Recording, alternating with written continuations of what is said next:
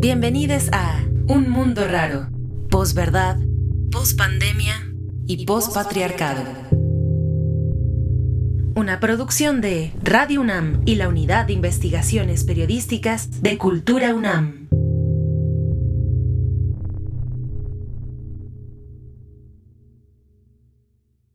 Les doy la bienvenida a este episodio Un Mundo Raro. Hoy vamos a hablar de un tema que nos atraviesa a todos, desaprender el amor como nos lo enseñaron. Yo soy Diana Juárez, coeditora de la Unidad de Investigaciones Periodísticas de la UNAM, y hoy nos acompaña una compita súper chida, Mag Mantilla. Qué chido que estás aquí con nosotros, Mag. Ah, no, pues el, el gusto es mío. Gracias por invitarme. Estoy muy feliz de poder compartir con ustedes. Y si nos puedes contar un poquito de ti, cómo es que has llegado a este tema del amor romántico, porque incluso desde tu experiencia ya has profundizado tanto que lo has conocido desde la academia, ¿no? Sí, bueno, pues eh, yo, yo soy socióloga y me he especializado en los estudios de la mujer, tengo una maestría eh, pero principalmente soy divulgadora del pensamiento de las mujeres. Entonces por ahí creo una página que se llama Tallercitas Feministas y comparto talleres sobre amor romántico, ¿no? Y pues efectivamente el, el centro que hay en, en, todo este pensamiento de las mujeres y el feminismo es nuestra experiencia, ¿no? Como en la sociedad que es machista, pues hombres y mujeres no amamos igual. Sí, claro, y justo aquí empecé a leer un libro súper chido que se los recomiendo, Claves Feministas para la Negociación en el Amor de Marcela Lagarde, y me empezó a resonar un montón este tema de cómo aprendemos a amar incluso desde nuestras infancias, ¿no? Y nuestro primer amor pues es la madre y cómo esta relación que tenemos con ella nos va a determinar en nuestras vidas, ¿no? Y para eso pues hay que desaprenderlo y por eso es este podcast, perdón, por eso es este programa para nosotros un poco reflexionar sobre esta forma en la que amamos. Entonces, también quisiera un poco comentar algunas cifras sobre cómo el amor nos ha afectado a nosotras porque hemos dejado de estudiar, hemos dejado nuestros trabajos para podernos dedicar al cuidado de los otros, ¿no? Y aquí yo pensaba un poco cómo esto ha impactado en la brecha salarial, porque tengo una cifra de EMICO que por cada 100 pesos que recibe un hombre como ingreso laboral en México, las, mujeres recibimos un 81, 1 punto por ciento. Mag, y un poco yo sé que esto puede parecer frívolo, pero ¿cómo entender el amor romántico y por qué tendríamos que empezar a cuestionarlo?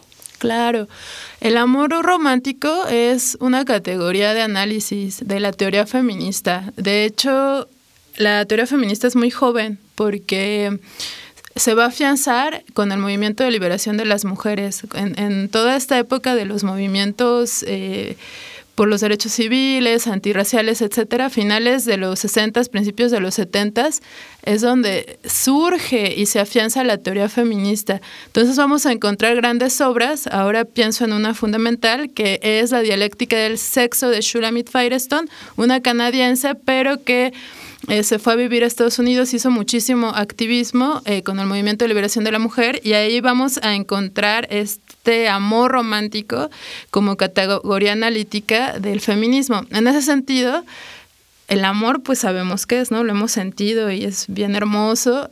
El problema está en cómo el patriarcado lo tergiversa y eso es el amor romántico. Justo caer en esta mitología patriarcal del amor. El amor tú lo puedes vivir libre de patriarcado en condiciones sanas, en condiciones de igualdad. El amor romántico es ese que se vive en condiciones de desigualdad.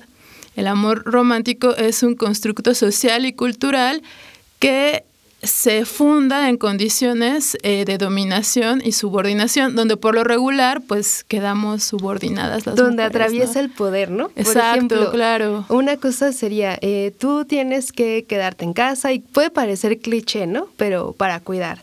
O por ejemplo, si tu novio vive solo, ¿por qué no le ayudas a hacer la comida, no? O cuando ya vives en pareja, ¿no? Destinas la mayor parte de tu tiempo a los cuidados y pareciera un poco romántico, pero eso incide en que dejas de hacer cosas para ti, ¿no?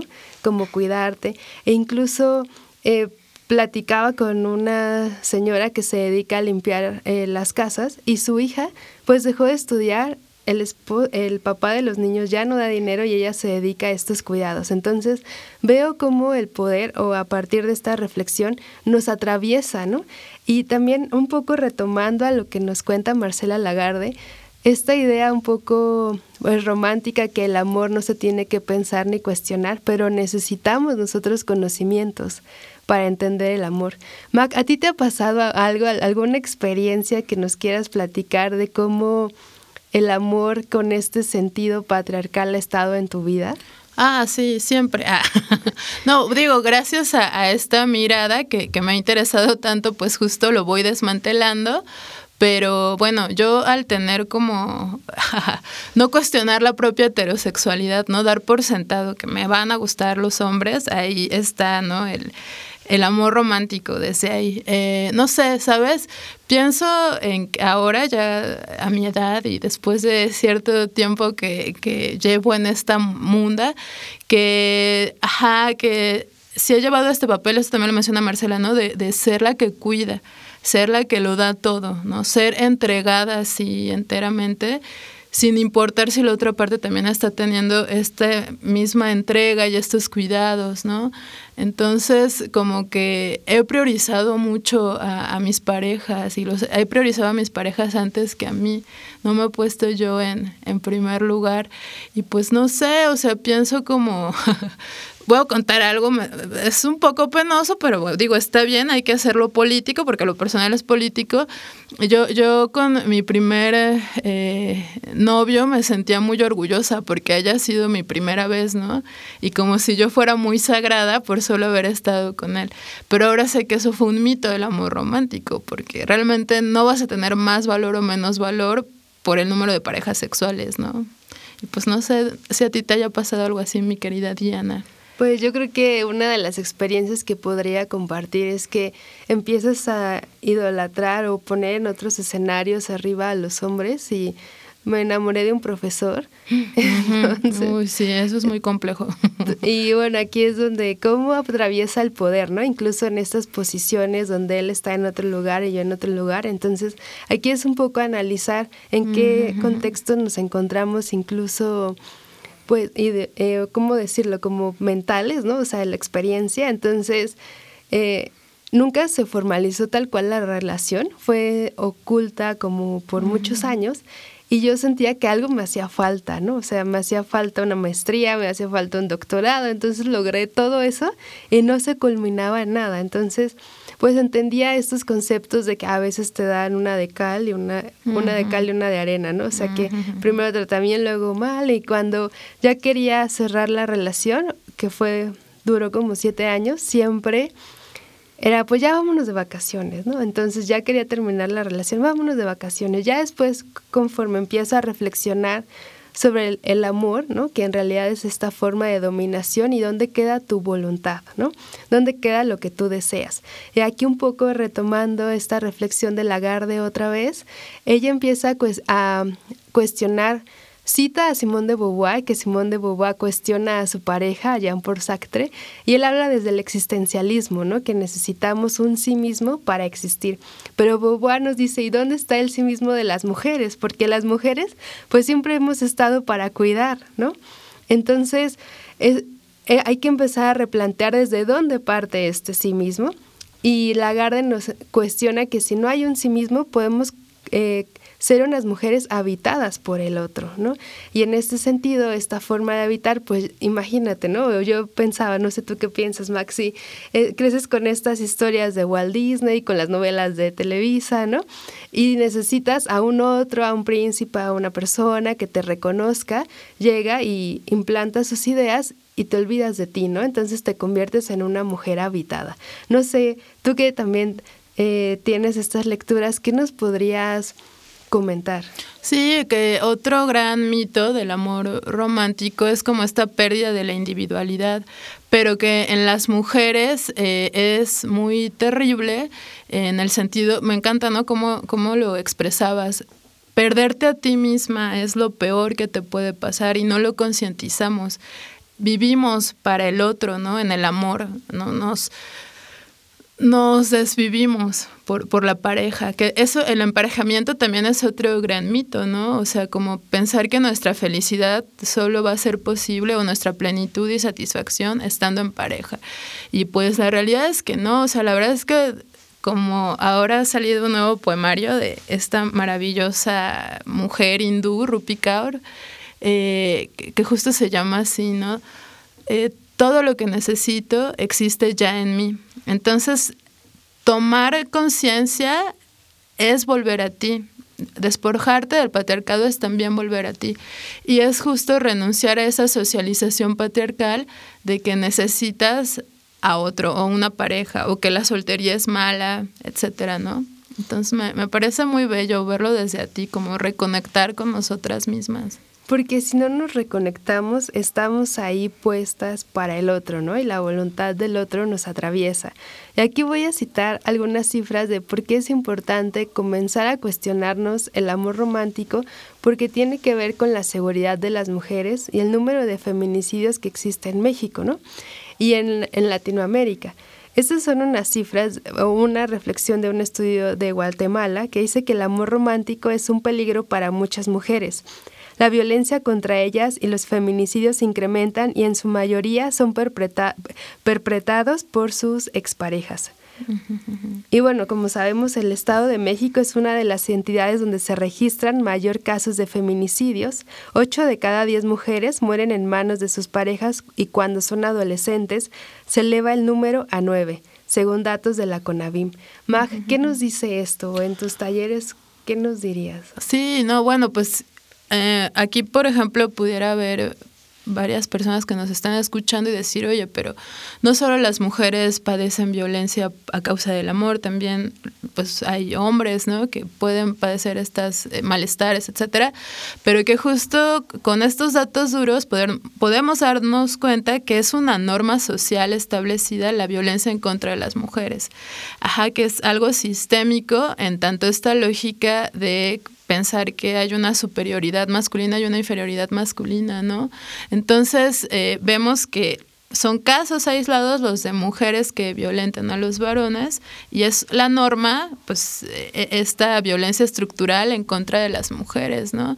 Por otro lado, me hiciste recordar un libro muy genial que pueden encontrar en línea, así nada más poniéndolo, que se llama No te mueras por mí. Es súper fuerte, es un libro electrónico eh, de Guatemala, no es de Perú.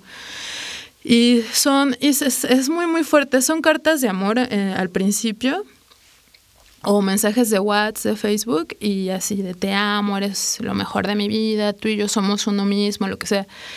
Y al final te ponen las historias de, de feminicidio, porque todas esas cartas de amor son a mujeres que ya están muertas y que mataron sus parejas, ¿no? Entonces, bueno, se los recomiendo, se llama No te mueras por mí.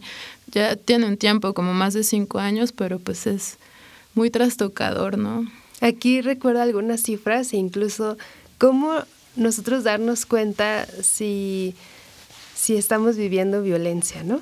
Y bueno, recuerdo algunas citas, mejor dicho, algunas citas o, frases de mi mamá que, que, tenía un novio que era muy celoso, ¿no? Y me decía, es que te cela porque te quiere, ¿no? Y si no te cela es porque no, no le importas. ¿Cómo eh, estas frases de nuestras madres, abuelas, atraviesan por la cultura o atraviesan en la cultura, son aprendidas y es una forma en la que nos hacen ver que supuestamente nos aman.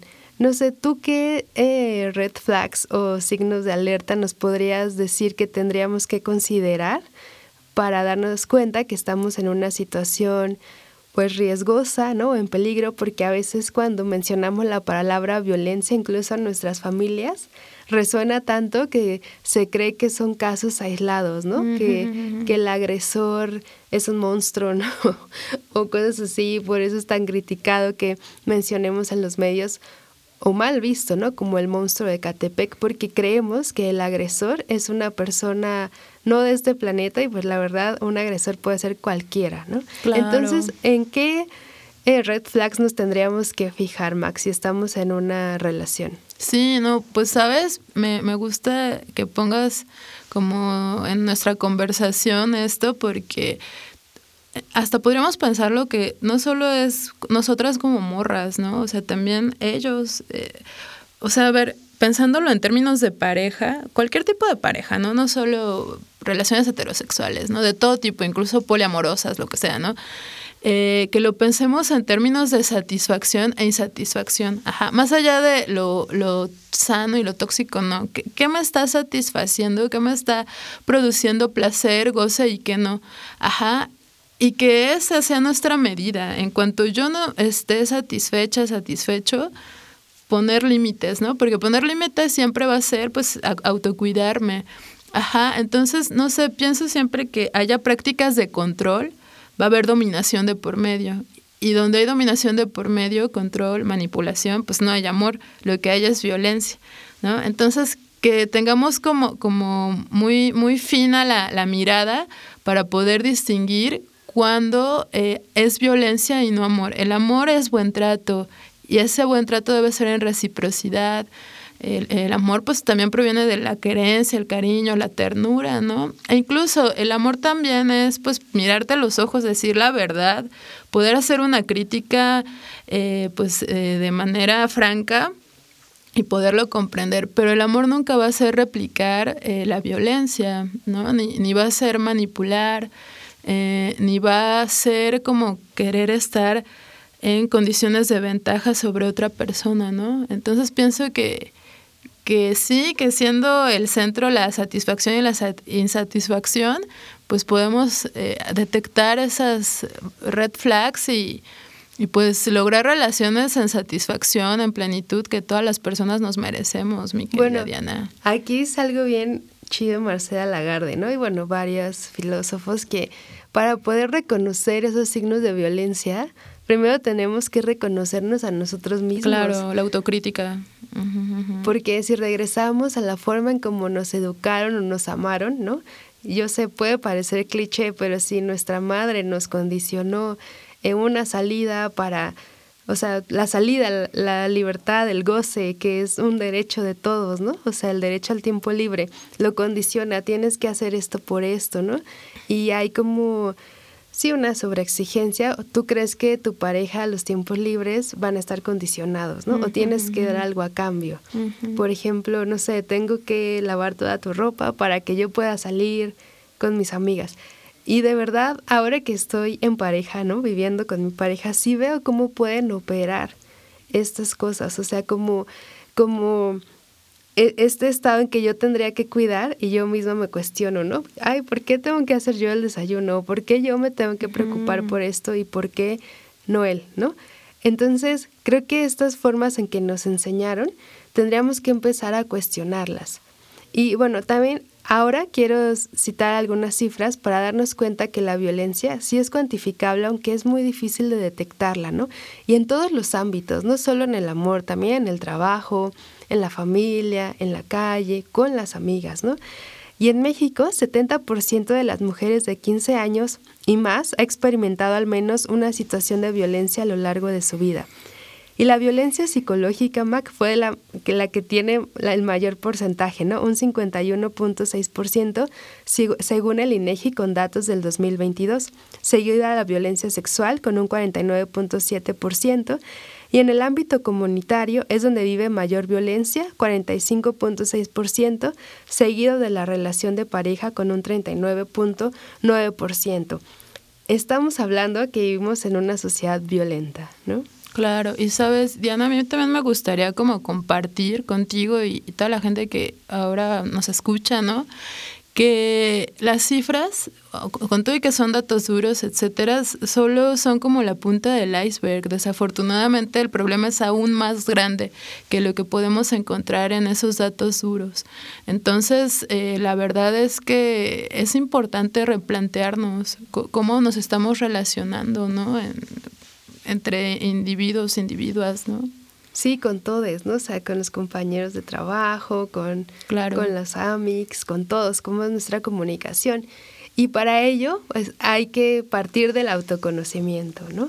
Eh, incluso eh, es, eh, Lagarde cita una cifra de Simón de Beauvoir bien bonita, que dice Simón de Beauvoir, entre el yo y el otro, como anhelo de vivir, solo puede existir como medida la libertad qué precioso. O sea, es que eso es poner en el centro la libertad, ¿no? No puedes tener una relación eh, de amor del bueno libre de patriarcado si no hay libertad de por medio. Mag, ¿qué consejos o qué prácticas podríamos hacer las mujeres, las personas, todos los que nos escuchan para comenzar con un autoconocimiento? Ay, claro. Bueno, pues todo lo que tenga que ver con...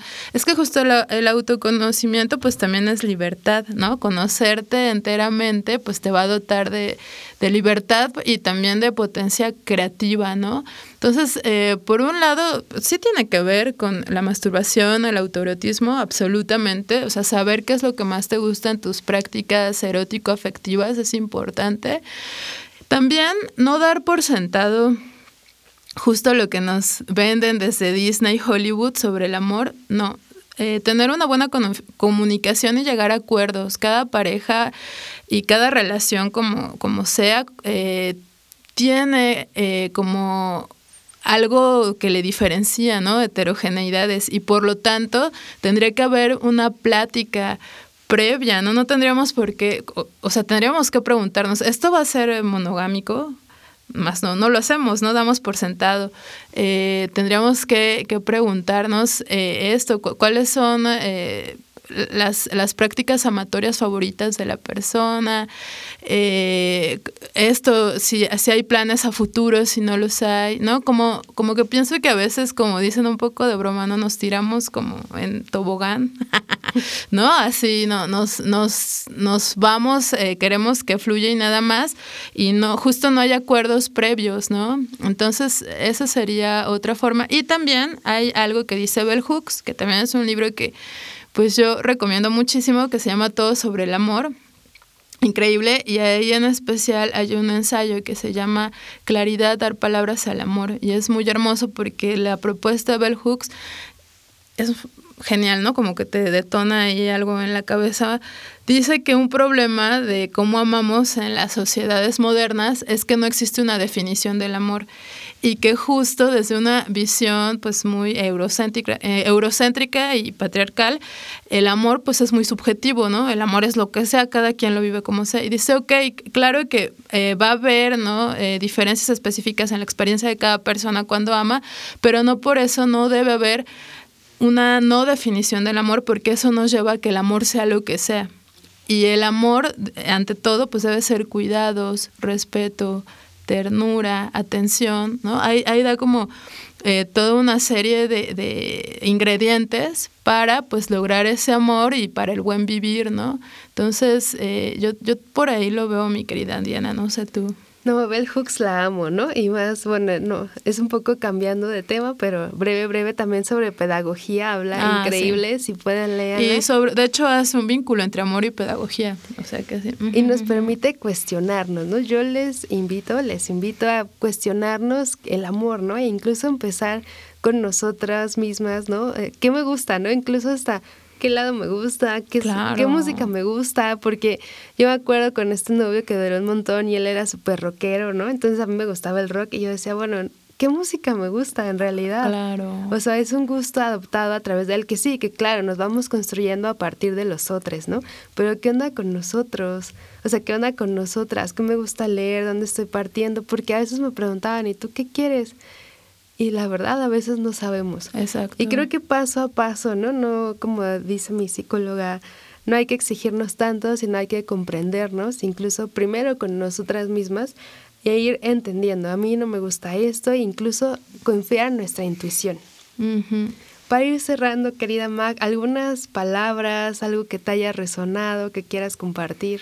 Les voy a compartir lo que he aprendido últimamente desde el feminismo de la diferencia sexual que me encanta, se los recomiendo, que el amor propio es muy importante, sí, eh, y que claro, el gran amor de tu vida debe ser tú mismo, tú misma, eh, bueno, pero también tener la conciencia de que eh, partes del amor, ¿no? O sea, o sea, esto igual hay que matizarlo, pero estar consciente de que el origen de la vida es una mujer y es tu madre y te da el regalo de la vida, como que pues también te posibilita apreciar desde otro lugar, ¿no? E incluso hasta sanar si hay un mal vínculo con la madre, ¿no? Y es un poco redondeando lo que decías al inicio. Eh, desde Marcela, si vemos que las relaciones de pareja empiezan desde nuestro primer vínculo, como que empezar a reflexionar hondamente sobre ese primer vínculo, pues nos va a llevar a, a, mejores decisiones y a justo lograr un amor desde el goce y la satisfacción. Y hasta el amor con nosotras mismas, ¿no? Claro. Que la autoexigencia no es amor. Mm, no, jamás, ni autoexplotación, ni... Así, pues muy interesante esta conversación, Mac. La verdad me quedo con más ganas de seguir compartiendo esto que me hizo resonar sobre el libro y sobre todo pensando en las otras, ¿no? En los otros que, que han dejado sus vidas por cuidar. Estamos eh, trabajando en una investigación sobre brecha salarial y varias de las mujeres o una de ellas que ya mayores de edad cuentan que dejaron de trabajar por cuidar a sus hijos, ¿no? Y por mandato. Y ellas nos dicen que estamos en una época privilegiada, ¿no? Para, para aprender a amarnos. Y yo creo que hay que aprovechar lo que sé que hemos hecho las mujeres, como toda esta historia que tenemos detrás. Los últimos segundos que nos quedan, Mac, que estamos en un momento idóneo Sí, claro, y, avanzado. Y, que en, ese sentido sí las mujeres hemos sostenido la vida. ¿eh? Esto es algo que, que también Marcela va a trabajar bastante, esta propuesta de maternalizar la sociedad, porque también en los cuidados es donde está el amor y en los cuidados es donde se sostiene la sociedad, ¿no? Sin, sin los cuidados y el cuidado mutuo, pues no existe nada. Entonces, eh, me, me, parece como muy oportuno, ¿no? Que engarces esto de las brechas salariales y etcétera, con el tema de, del amor y que nos va a conectar a los cuidados también.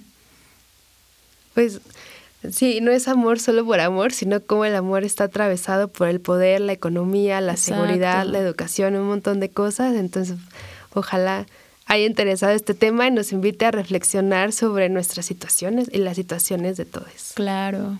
Muchas gracias, Mac, por visitarnos y por estar con nosotros para platicar sobre este tema. No, un placer para mí. Es un tema súper necesario y, qué gusto que, que, lo traten aquí en Corriente Alterna. Muchas gracias por invitarme.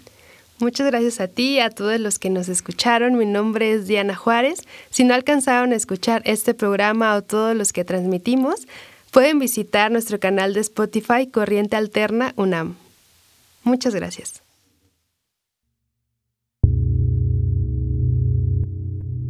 Esto fue Un Mundo Raro posverdad, pospandemia y pospatriarcado. Una producción de Radio UNAM y la Unidad de Investigaciones Periodísticas de Cultura UNAM. Visítanos en corrientealterna.unam.mx.